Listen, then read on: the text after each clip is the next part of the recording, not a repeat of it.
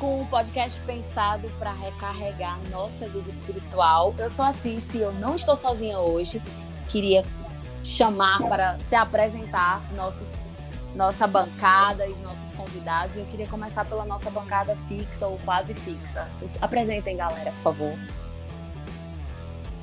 Eu sou a Ariane e é um prazer enorme estar aqui entre amigos para falarmos de temas tão importantes. Eu sou Débora e também é um prazer estar aqui com vocês hoje. Fala galera, eu sou o Rafael e sempre, sempre estamos aqui conversando sobre a Bíblia. É isso aí, a nossa convidada especial de hoje é uma psicóloga maravilhosa, nossa amiga querida Leilinha. Oi, queridos! Sou Leila Cavalcante, estou aqui super feliz de estar conversando com vocês a respeito de que quem cuida da mente cuida da vida. É isso aí, para começar hoje, solta a musiquinha.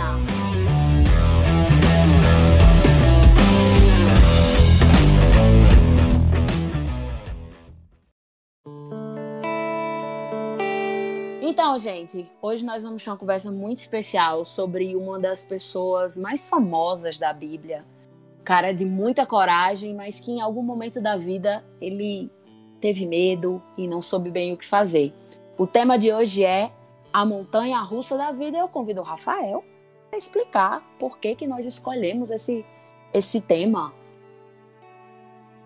Quando a gente vai lá na Bíblia, no livro de Reis, a gente vê que Elias teve uma grande vitória e logo após ele teve uma queda imensa. E a gente fica se perguntando muitas vezes na nossa vida por que, que a gente sai de um momento tão alto, tão feliz, para um momento de tanta tristeza. E também entender como, como lidar com isso.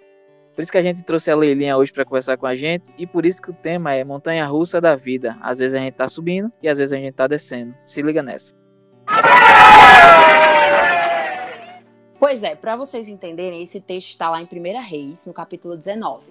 Ele narra é, o que aconteceu depois que Elias, que é o nosso personagem de hoje, digamos assim, viveu um momento de uma vitória extraordinária em que os profetas pagãos foram mortos e Acabe, que era o rei da época, chama Jezabel e conta tudo o que Elias fez diante, é, com, através, o que Deus fez através de Elias, né?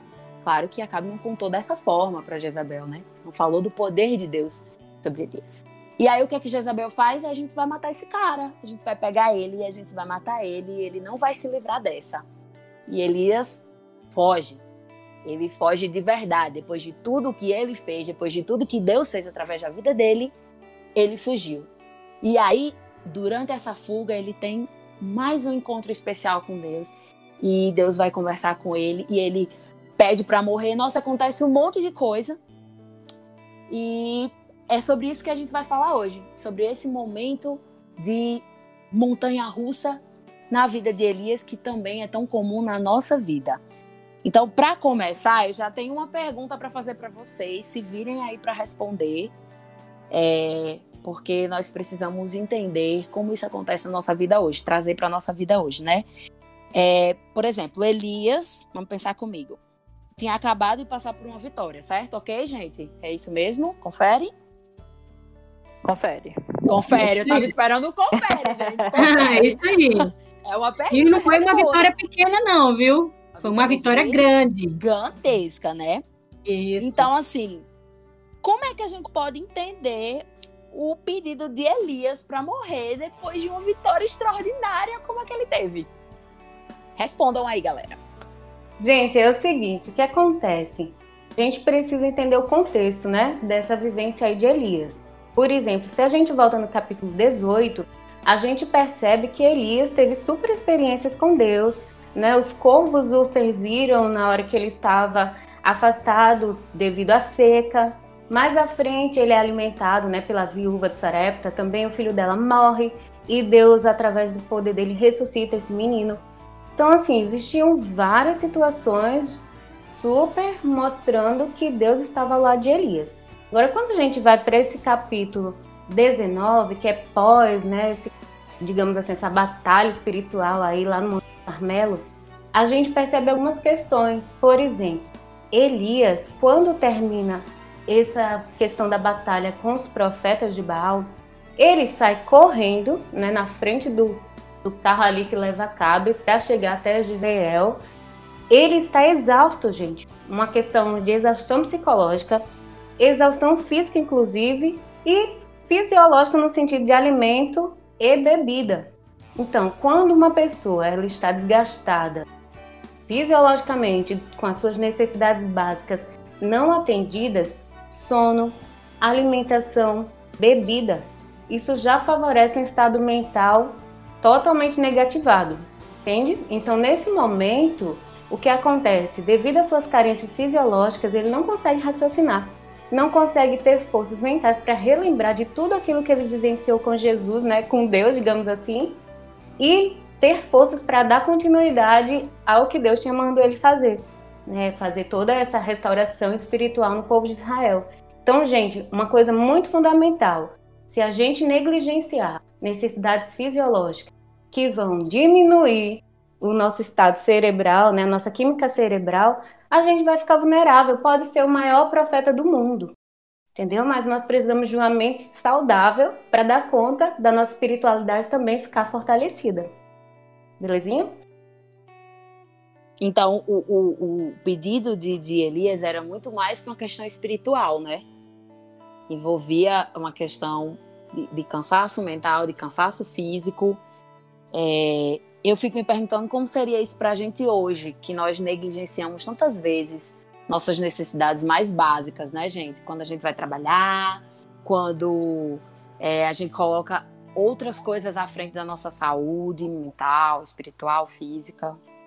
Isso que está sendo colocado agora é muito importante, porque a gente costuma ouvir, né, a respeito de pessoas que têm alguma necessidade, assim, como ou mesmo uma enfermidade psicológica, né, seja depressão, medo, pânico, nessas né, essas associações, de que isso é falta de Deus, né? E que a gente pode perceber que Elias, na verdade, era uma pessoa que tinha um relacionamento com Deus. No capítulo 18, no verso 30, fala que ele restaurou o altar do Senhor que estava em ruínas. Então, ele não era uma pessoa alheia à, à experiência com Deus. Mas, como Lelinha acabou de nos falar, né, existiam questões humanas, né, fisiológicas, que estavam é, em déficit, né? Ele estava passando por um esgotamento. E muitas vezes a gente tem é, esse momento de esgotamento diante das, da, das cobranças da vida, diante dos problemas que a gente passa. E, e às vezes, justamente por estar nessa correria, acaba não se cuidando, não, não se alimentando adequadamente, não tendo o tempo de descanso necessário, né? entre todos os fatores que nós já ouvimos e, e até em podcasts anteriores, né, sobre o cuidado com a saúde, que prejudicam essa questão, né, prejudicam de, de estar bem é, emocionalmente, psicologicamente falando. Então, é importante a gente pensar dessa maneira, não é somente uma questão espiritual, mas nós somos um, um ser complexo, né? E como a complexidade do ser humano envolve outras questões que já foram mencionadas aqui. É, eu acho que também tem a ver é, com o fato de que, como a gente estava falando aqui, existia uma. Foi uma vitória extraordinária, não é? E como foi tão extraordinária, eu acho que Elias pensou é, que a reação de Jezabel seria diferente. Né? Com e certeza. que ele teria uma vitória esmagadora mesmo, que ninguém iria questionar, mas o que ele recebeu foi uma, uma resposta fria, calculista, cruel de Jezabel, e acho que isso afetou já né, a, a mente dele, tanto que ele fugiu, ele ainda não tinha terminado a missão dele ali, não era para ele ter saído, é, ele tinha que ter permanecido, mas ele fugiu, né? Ele teve um momento de fraqueza humana e eu acho que juntou com esses fatores que as meninas estavam comentando agora e criou é, essa situação até que chegou o um momento que ele disse não dá mais, eu não aguento mais, apesar de tudo que ele viveu antes, é, isso não foi suficiente para ele é, sair desse estado, né? Porque ele nesse momento estava com medo, estava exausto, estava com fome, estava com a mente abalada. Então, assim, o que eu acho mais interessante na, na história dele é justamente isso, é, é, o fato dele sair de uma vitória, não é, de um momento é, de euforia, para um momento tão depressivo, né? E eu acho que é, é tudo junto, né? Eu penso dessa maneira, né? Tudo que foi dito aqui, tudo junto e o fato de que naquele momento ele não conseguiu enxergar o que ainda existia para frente, porque não estava encerrando ali o problema, estava só começando a batalha. E, e, ele foi embora, né? Ele pegou a tangente. E teve um fator, né, Débora? Teve um fator preponderante para ele fazer isso, que foi o medo. Ele ficou com, com medo. Certeza. E aí o medo fez, fez ele fugir, né? Então, assim, é, é, pensando nele, pensando, pensando no caso dele, em tudo que a gente falou até agora, como é, como é que é como é possível que depois de tudo isso que ele viveu, de todas as bênçãos que ele viveu, como é possível que ele tenha tido medo, né? Como, como nós hoje podemos controlar o medo de, de fazer as coisas, por exemplo, que Deus pede que a gente faça? Como é que a gente faz isso? Gente, eu queria até pontuar uma questão aqui muito interessante, porque, por exemplo, a Jezabel, ela fala o quê? Que vai procurar ele em todas as maneiras, de todas as maneiras, de tirar-lhe a vida, né? Ou seja, a vida dele foi colocada totalmente ali ameaçada. Então, quando a gente está numa questão de sobrevivência, a tendência é o quê? Lutar, fugir, né? Ou paralisar.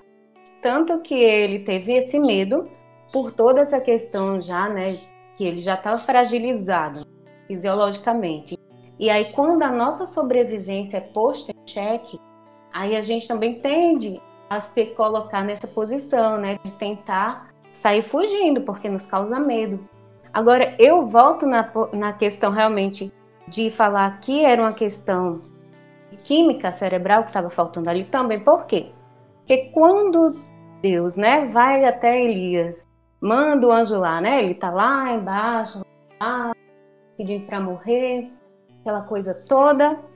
E o que que o anjo faz?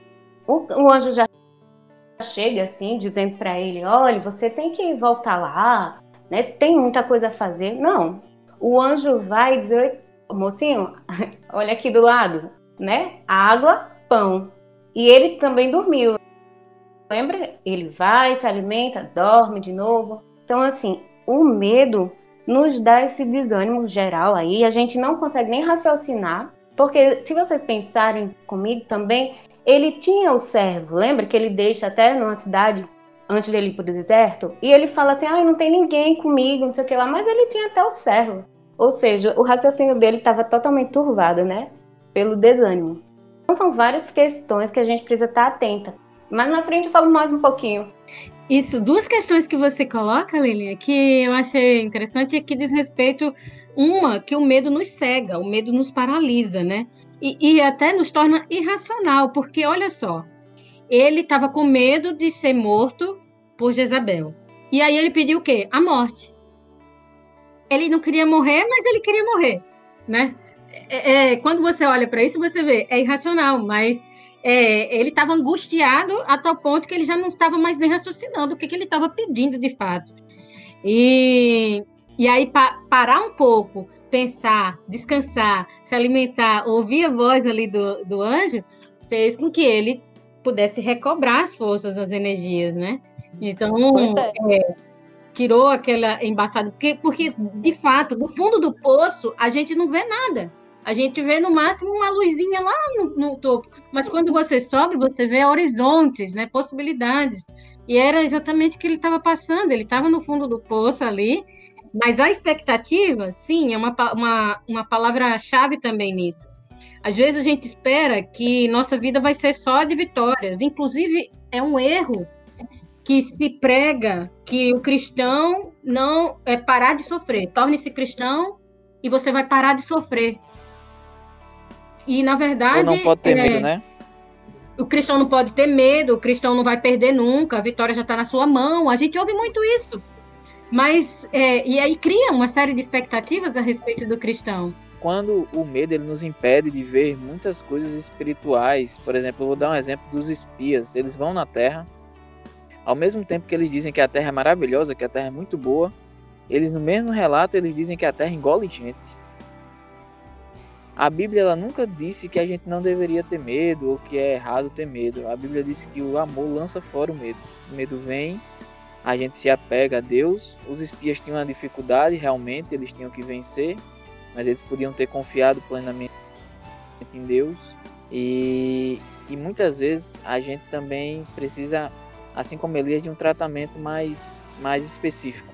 Não é que Deus vai lançar fora o medo de uma forma, é, de um botão, mas cada pessoa ele vai tratar de uma forma diferente.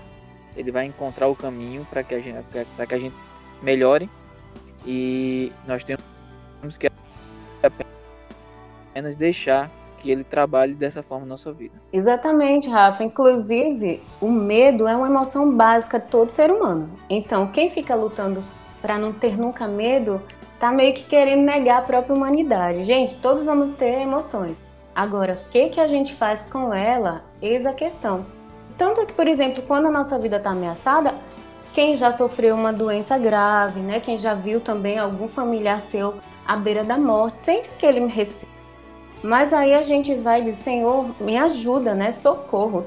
Tô descambando aqui, minha fé tá descambando devido a esse medo. E aí Deus dá aquela regulada na nossa emoção, nosso equilíbrio e nos volta para as mensagens de confiança, de ânimo. Por isso a importância de estudar a palavra, para que a gente tenha essa reserva, né, dos versos. A Bíblia até diz, né, que quando a gente estivesse diante de tribunais, o Espírito Santo traria à mente o que a gente precisa falar. E também nos momentos de dificuldade, o Espírito Santo traz à mente versos bíblicos de confiança e encorajamento para a gente seguir.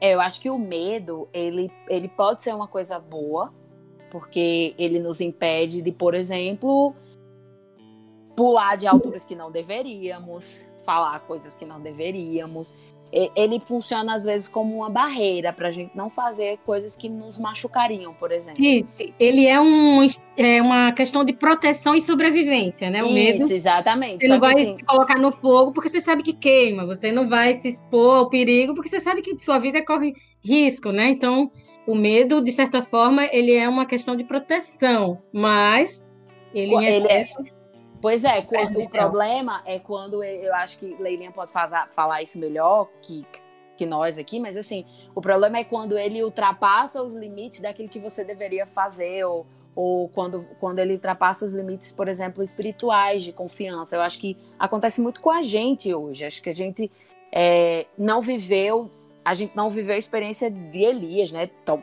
de forma tão grandiosa, assim, digamos assim. Mas às vezes a gente vive coisas extraordinárias na nossa vida, que Deus faz na nossa vida. E aí, quando chega um momento de dificuldade, a gente teme. E a gente não lembra do que aconteceu.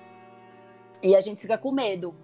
E a gente fica com medo de tomar as decisões que nós deveríamos tomar. Eu, eu acho que quando o medo nos impede de fazer aquilo que é certo, de fazer aquilo que é bom, de fazer aquilo que é necessário, aí eu acho que isso já parte para um adoecimento.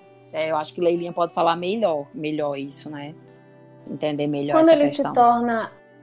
Ah, Tiffy, muito bom que você pontuou, porque é de fato isso. Quando ele se torna desproporcional, entende?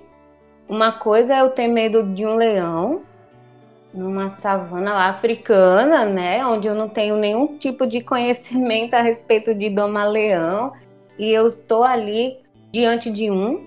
Esse é um medo real, eu preciso sair correndo, né? Preciso buscar alguma ajuda ali. Mas no caso de Elias, foi um medo desproporcional pelo fato dele já ter evidências claras de que Deus estava ao lado dele. Entende? Então, nesse momento, esse medo se tornou desproporcional por isso, porque a vida que Jezabel estava dizendo que ia tirar dele, Deus já tinha resgatado uma vida, diante da oração dele, né? A vida justamente do filho da viúva lá. Então, tipo, se ela matasse ele, mas se Deus quisesse ressuscitá-lo, não podia, né? Então, por isso que Satanás, a gente não pode considerar que batalha espiritual, o inimigo se aproveitou da fragilidade dele, né? Que ele estava com esse corpo fragilizado para colocar ali medo irreal, que o fez fugir de uma forma totalmente negativa. Tanto que Deus diz assim, ei mocinho, eu gosto de pensar assim várias coisas. Ei mocinho não no tipo de repreensão, mas tipo, ei, quem mandou você ir para aí, né? Porque todas as vezes ele estava sendo guiado por Deus, vá para ali, vá para ali, vá para ali. Aí Deus vai lá e diz, tá, mas quem mandou você vir para cá, né? Para dentro dessa caverna. Então é importante a gente estar atento a essas questões. Eu acho que tem muito a ver também, é, acho que tem muito a ver também com o medo de falhar, que é isso que acontece com a maioria da gente. Já aconteceu muito comigo, é o fato de, de existir muita expectativa em cima de você e você ter medo de não corresponder à expectativa, porque existia muita coisa nas costas de Elias naquele momento. Então, assim, ele estava numa posição elevada. E aí aconteceu tudo aquilo. Essa mulher não se convence. O que é que vai convencer, né? Eu acho que ele disse, ah, então alguma coisa está errada aqui, né? E aí ele, ele fugiu. Quando você vê que tem muita gente esperando pelo seu fracasso, né? Como foi o caso de Elias, estava ali todo mundo esperando, muita gente, não só Jezabel, mas muita gente do reino esperando ver ele no chão. Né? Então acho que foi esse momento que mesmo tudo aquilo que ele já tinha visto acabou virando nada, né? Assim, ele não, não entendeu o, o, propósito de Deus, ele simplesmente, como a Ariane falou, né? Ele assim, ele não queria morrer e pediu para morrer, que coisa, assim, ele já estava incoerente, né? Já era uma coisa que é, não estava fazendo nenhum sentido. E, ele já estava é... dizendo é melhor morrer do que perder a vida, né? Exato. Exatamente. Ele estava numa posição assim já muito estranha, né? E, e, eu acho que tem muito a ver com isso, que isso, isso afeta muito a gente, o medo de fracassar e das pessoas verem o nosso fracasso. Né? Eu acho que ele pensou assim: é, eu vou fugir. Não era para ele ter fugido. Deus não queria que ele tivesse fugido. Tem até um ponto que ele diz assim: mas senhor, só tem eu fiel. Aí Deus disse: não, tem sete mil que ainda não se curvaram dentro de Baal. Baixa a bola aí, né? Tem mais gente fiel também. Então, assim, ele estava achando que era o único que estava travando aquela batalha.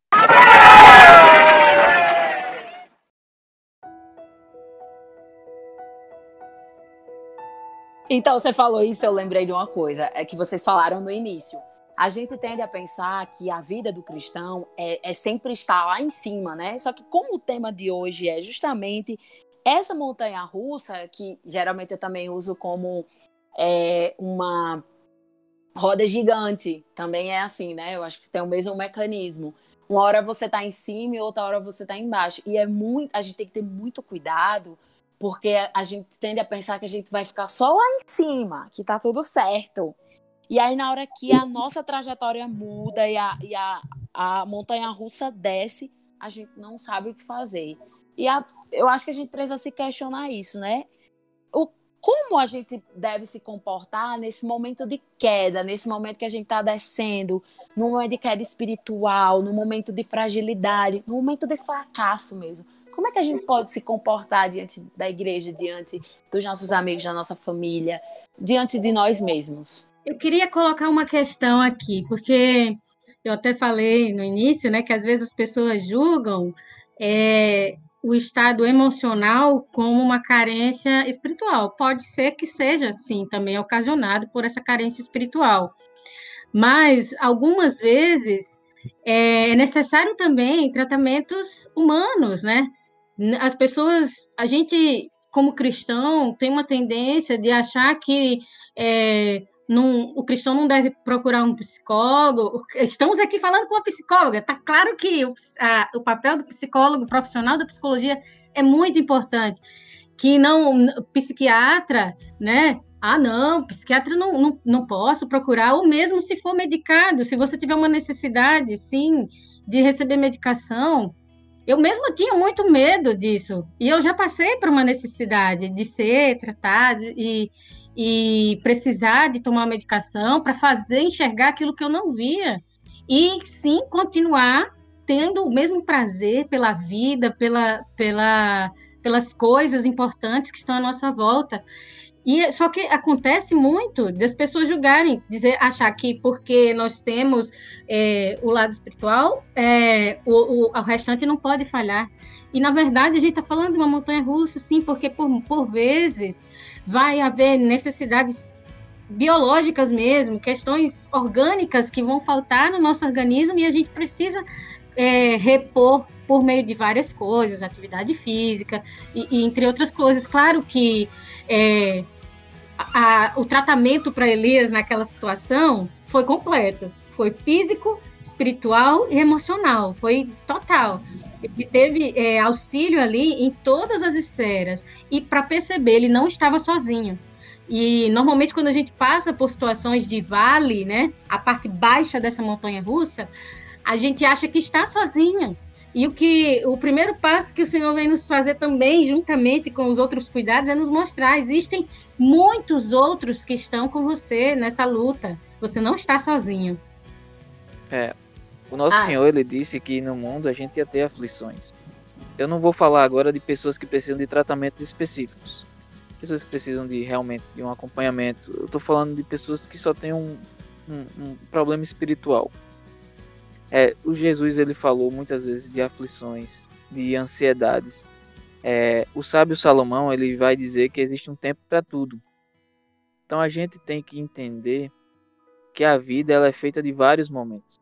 E quando você conversa, por exemplo, quando eu converso com minha avó, ela não se espanta com as coisas como eu me espanto, porque ela já viveu tudo aquilo. Ela sabe que alguém vai falecer, ela sabe que a doença pode ser curada, pode não ser ela não vive tão intensamente quanto eu que não tenho a experiência que ela tem. A vida ela vai dar experiência. Muitas vezes a gente precisa ouvir os mais velhos, é, entender as palavras de Cristo quando diz para a gente não andar ansioso. Essa ansiedade que Cristo está falando não é a minha ansiedade que eu faço tratamento. É uma ansiedade espiritual, uma ansiedade de necessidades, e a gente tem que entender cada coisa dessa e entender os mais velhos, pegar a experiência deles, porque a vida, como é Salomão fala, ela é feita de momentos de chorar, momentos de rir, momentos de abraçar, momentos de ficar sozinho, momentos de correr, momentos de não correr. Então é feita de vários momentos e por isso que a vida é tão bela, porque ela é complexa e ela é completa. Mas a gente vive numa, numa sociedade que diz completamente o contrário, né? As redes sociais estão aí para mostrar que parece que só tem os altos da vida, né? Entrando numa seara bem perigosa aí agora. Ninguém é feio na rede social, só queria dizer isso. Isso, é uma questão também que a gente. Tá, eu estava aqui pensando enquanto você estava falando, de onde nossos olhos estão fixos, né? Porque, veja bem, Ari falou da montanha russa, Tice trouxe essa ideia da roda gigante, diferente da montanha russa, que a queda é vertiginosa, né? Na montanha russa uhum. não tem tanto um ar contemplativo quanto na roda gigante, por exemplo. Que foi o caso gente... de Elias, né? Isso, a queda foi assim vertiginosa. Então, é muito interessante a gente ter, como eu falei lá no início, essa reserva. Porque todo mundo vai ter cansaço, gente. Tanto que Deus deixou claro aí, é, Rafael acabou de falar o verso, tem até lá em Coríntios, né, falando que a gente desanima, mas a gente não fracassa, né? E também tem uma frase que eu acho muito interessante que é assim: aprenda a descansar, não desistir. Então, nesses momentos aí de queda, né, que a gente está se sentindo lá numa atmosfera meio que distante de Deus ou desanimado, a gente tem que tomar aquele novo fôlego. E fôlego espiritual vem através de quê? Agora, falando de forma prática, né? A gente vai orar, pedir a Deus, Senhor, socorro. Eu até falo assim que Deus, basta uma lasca de unha levantada para ele, ele está ali prontinho a nos ajudar, porque ele precisa da nossa permissão apesar de Elias estar lá pedindo para morrer, Deus sabia o coração de Elias, né? Deus o entendeu. Deus não chegou lá passando sermão nele, não. Deus tratou das necessidades básicas dele: alimentação, água, relacionamentos, que é uma necessidade básica. Se você tiver um bebezinho e deixar ele lá largado, as pesquisas já mostraram os bebês morrem. Então, Deus mostrou que ele tinha pessoas que podiam estar ao lado dele, deu conta da necessidade espiritual dele e ainda designou a missão.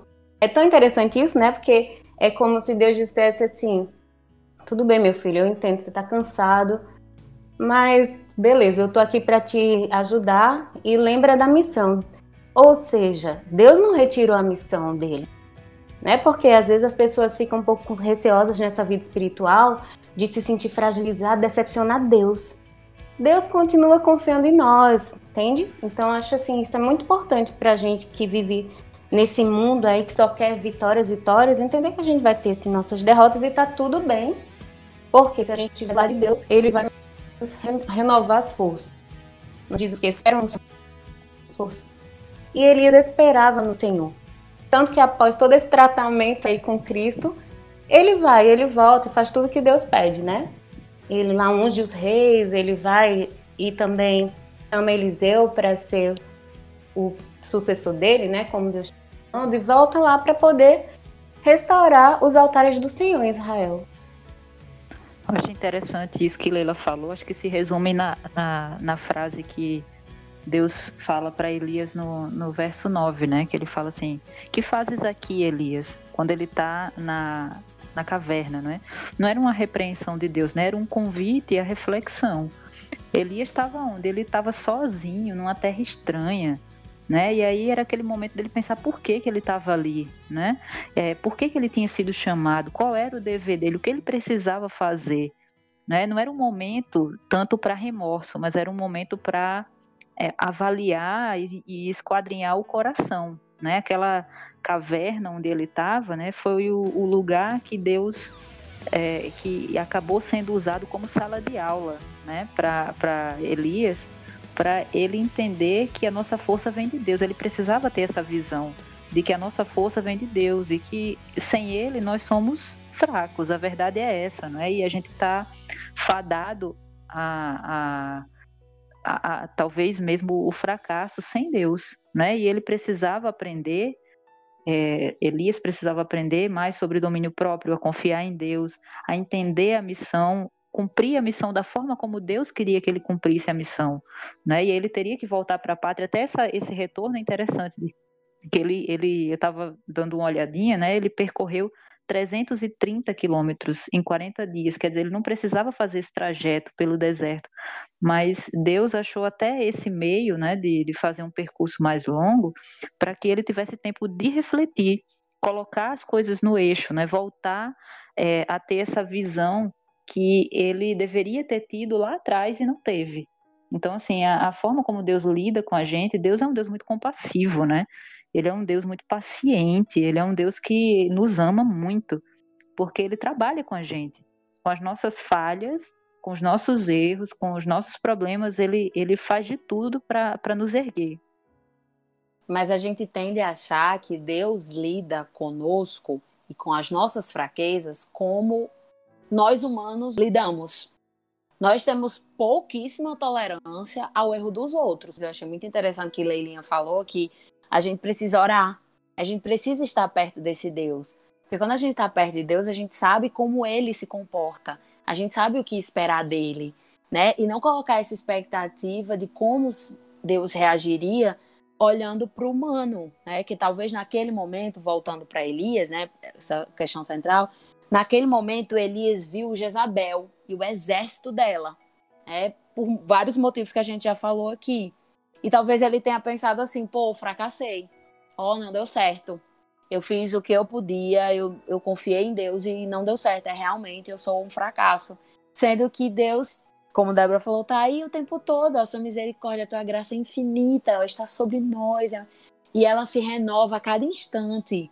E às vezes a gente tende a esquecer isso. E a gente desanima e a gente esquece que Deus tem muito mais paciência com a gente do que qualquer ser humano.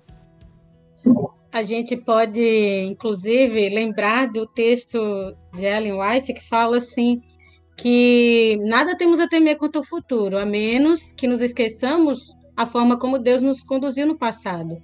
Essa, esse texto sempre brilha para mim é, em diversos momentos. E na situação de Elias, é, bastava parar um pouco e refletir, né? Quem foi o vitorioso ali naquela batalha?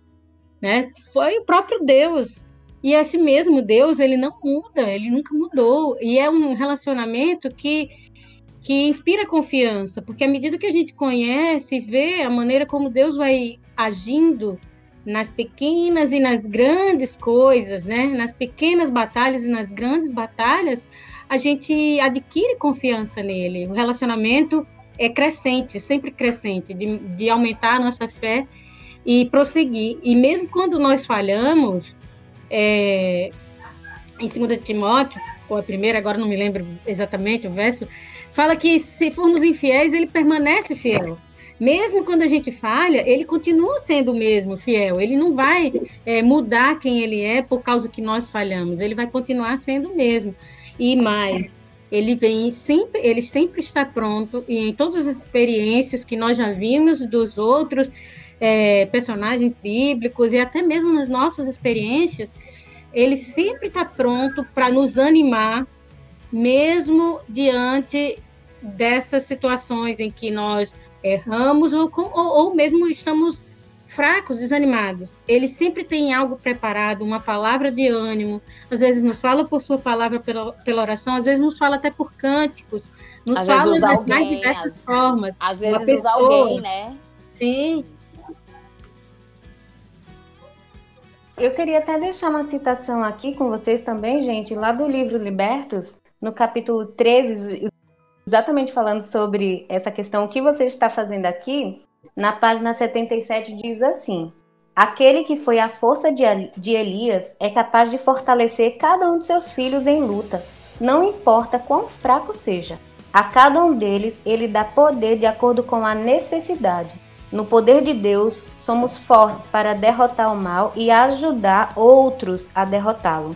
Satanás jamais tirará vantagem de nós se fizermos de Deus a nossa defesa. Para mim, quando eu vi esse verso, eu falei, gente, isso aqui é fantástico, porque muitas pessoas falam que depressão é falta de fé, coisa que assim, gente, fala sério, né? Quem é que vai ficar falando sobre isso? A gente já sabe que não tem nada a ver uma coisa com outra, porque Elias tinha sim fé em Deus. A questão é que a fé nos ajuda nos momentos de dificuldade, entende? Então é muito legal saber que Deus está assim super disponível a cada pessoa e é na fraqueza que ele nos faz fortes, na dependência dele. E que tenhamos esse encorajamento a cada momento. E falar assim de uma forma prática, às vezes alguém pode estar na universidade, né? E tem de repente um professor que fica ali fazendo chacota da fé dessa pessoa, fica importunando mesmo a pessoa com relação às suas crenças. E de repente essa pessoa vai à coordenação, né, pede ali um favor do, da coordenação, a coordenação auxilia esse aluno em alguma questão, mas digamos que esse professor é amicíssimo do reitor. E agora o reitor manda uma nota circular lá dizer que quem falar de Deus em sala de aula, por exemplo, vai ter isso, vai ter aquilo, porque ali não é local para isso. E a pessoa pode se sentir acuada, né, e vacilar de alguma forma assim, eita, será que eu vou continuar falando de Deus aqui diante dessa né, mensagem do reitor, mas aí a gente reforça o que Deus fez né, com Elias. Foi lá, deu encorajamento e ele seguiu na missão dele. Não importava a Jezabel que estivesse na sua frente. Então é isso importante. É, nós temos sim novas oportunidades com Cristo.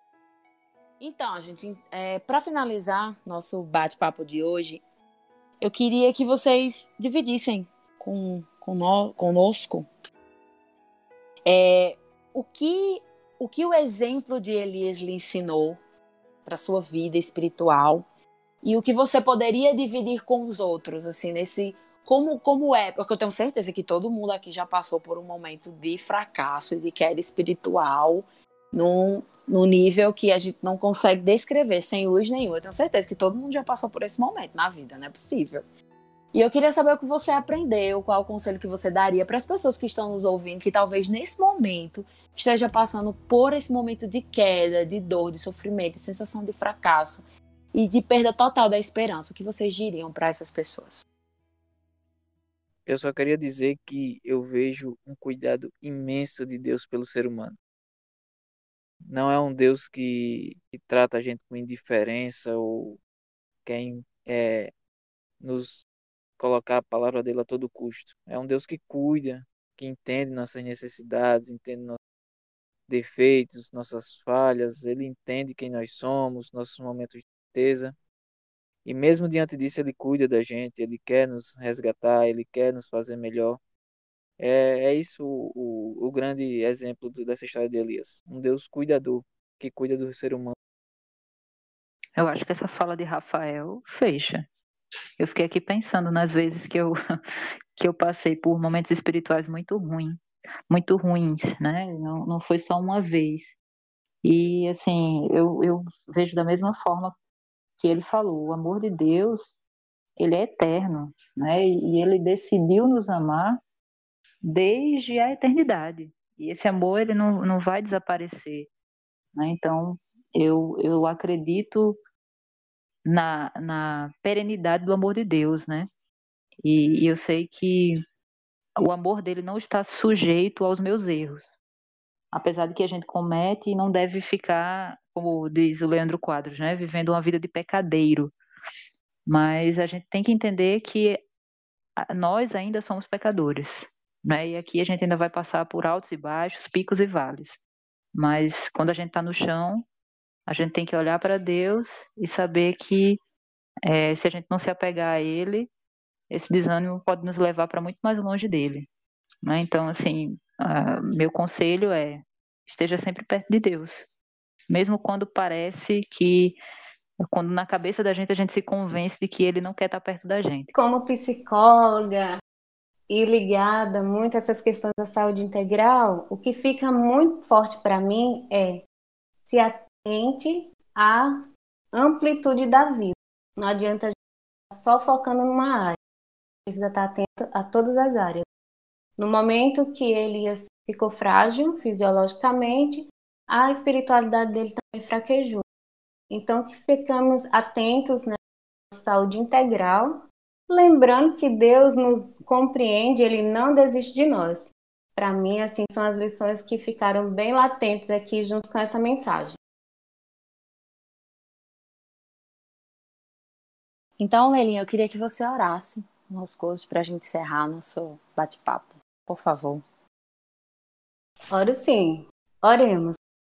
Pai de amor, nosso Deus bondoso, muito obrigada porque o Senhor nos conhece profundamente a ponto de nos entender, mesmo que a gente esteja assim no pior fundo do poço, que a, a nós, né, é o pior, mas que o Senhor sempre está ao nosso lado, que todos que estão a nos ouvir neste momento possam ter esse entendimento de que Deus nos entende e basta que a gente permaneça ao seu lado, recebendo dele, né, todo o consolo, todo o encorajamento que ele nos dá para seguir em frente, e aprendamos de fato a descansar no Senhor e não desistir. Que Deus abençoe a todos, nos dê uma ótima semana, em nome de Jesus. Amém. Amém, Leilinha, muito obrigado por ter aceitado esse convite, tá de, de conversar conosco hoje. Obrigada aí a todo mundo aí da bancada. Ariana Rafael deu um. Foi um prazer, amiga. Ah, dê aí um se liga, gente, no momento de tchau aí. Tchau. Até a próxima. Tchau, gente. Até logo. Valeu, até a próxima. Aí, lembrando que esse foi o F5, um podcast pensado para recarregar nossa vida espiritual e entender que os altos e baixos fazem parte da nossa vivência, mas que Deus está com você em todos os momentos. É isso, até a próxima.